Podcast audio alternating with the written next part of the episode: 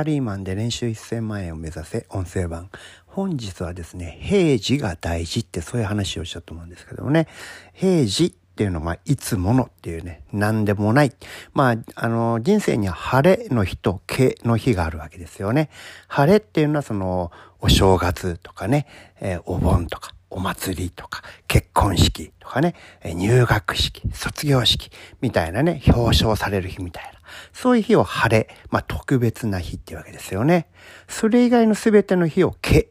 毛の日って言うんですね。えー、でね、これ人生において実はすごく皆さん、その晴れの日は張り切るんですよね、誰でも。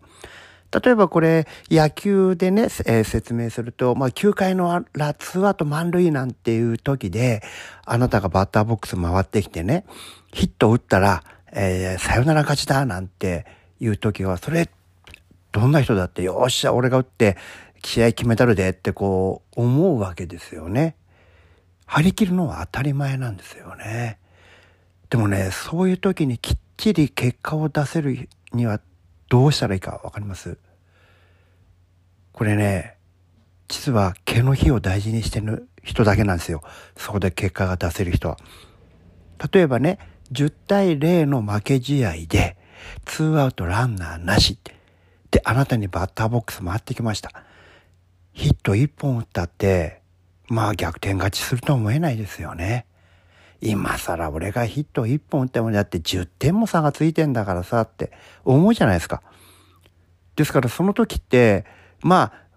もちろん、えー、ボンダーで終わろうとは思わないけど、まあ別にヒット打ってもしょうがないよなと思いますよね。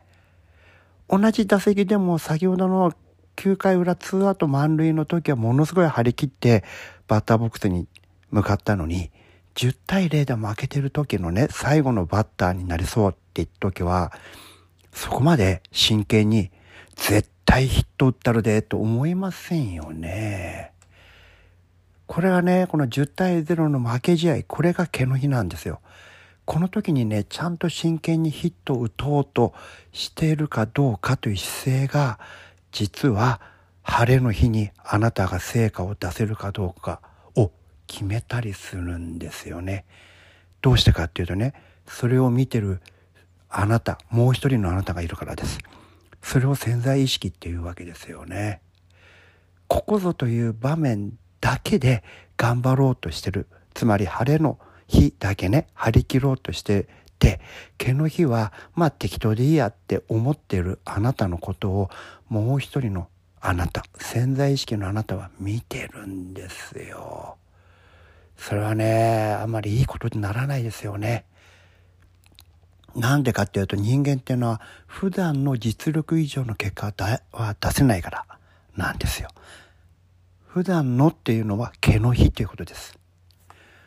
これね、あの、まあ、僕はあの、あまり好きな選手ではないんですけども、まあ昔ね、あのジャイアンツ、まあミスタージャイアンツって言われた長嶋茂雄っていう人は、もうね、10対0で負けてようが勝ってようが、すべての打席でヒットを打とうとしたみたいですね。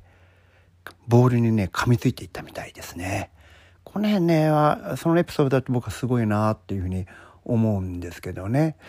ですからね、その、どうでもいいようなね、時にも、ちゃんと真剣に全力でことに当たっているかどうかっていうのは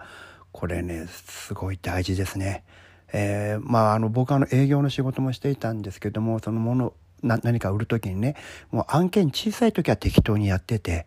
大きな案件が見えてくるとなんか腕まくりして頑張るぞなんてね、えー、人も営業にいたんですけどもそういう人はねダメだと思うんですよね。